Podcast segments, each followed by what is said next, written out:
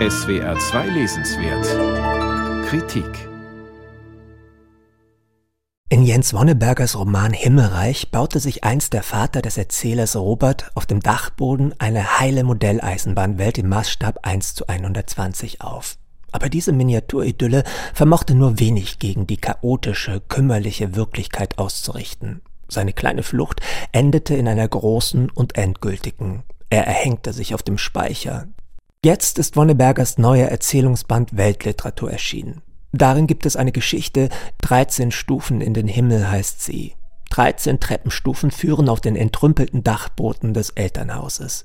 Steigt der Erzähler sie hinauf, ist er augenblicklich zurückversetzt in seine Kindheitstage, und der in die innere Vergangenheit gerichtete Blick rekonstruiert detailliert, was in den verwinkelten Nischen verborgen lag. Eine Silberhochzeitskrone, der Hitlerjugenddolch mit herausgebrochenem Hakenkreuz, eine verstaubte Marx Engels Gesamtausgabe. Auch die Gerüche sind präsent. Der ätzende Gestank der Flüssigkeit, die der Vater an die Balken schmierte, um der Holzwürmer Herr zu werden. Die Balken hielten, heißt es dann im letzten Absatz. Auch der rostige Haken hielt, hielt noch den Vater, als der mit einem Strick um den Hals sein Leben an ihn hängte. Steif wie die Laken in eisigen Wintern hing er dort, eine Träne war auf dem Weg vom Auge zum Mundwinkel eingetrocknet. Dieser Satz ist ein Schock, der im Text angelegt ist und auf den doch nichts vorbereitet. Auf wenigen Seiten, sparsam instrumentiert und verdichtet, greift Jens Wonneberger das Thema seines autobiografisch grundierten Romans hier wieder auf. Auch in seinen Geschichten rückt das banale, staubige und unbeachtete in flackerndes Licht, bekommt dabei immer eine existenzielle Dimension.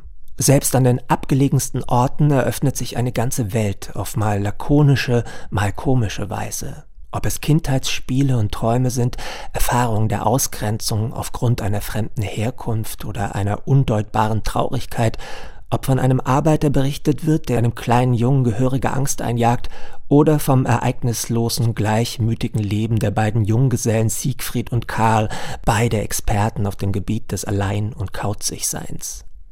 Meisterhaft ausbuchstabiert ist die Erinnerung an 18 Monate einer Dienstzeit des einfachen Soldaten Kransteiner in der Volksarmee der DDR.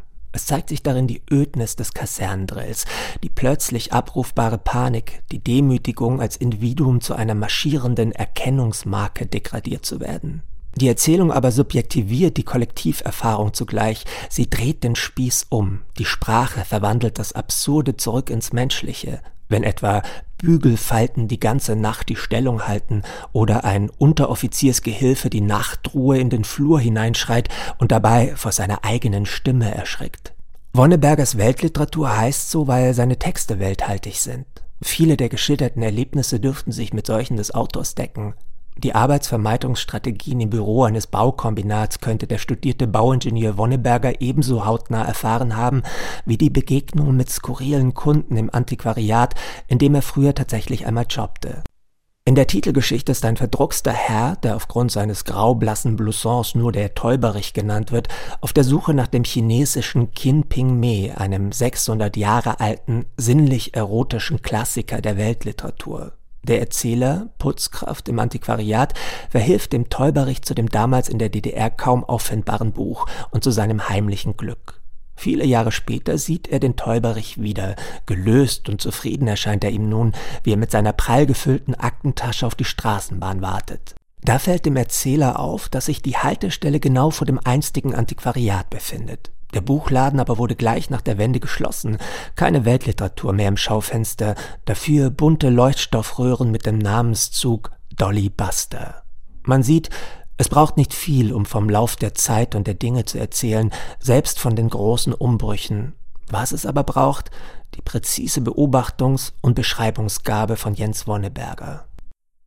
Jens Wonnebergers Weltliteratur Kleine Prosa ist im Verlag Müri Salzmann erschienen. 158 Seiten kosten 22 Euro.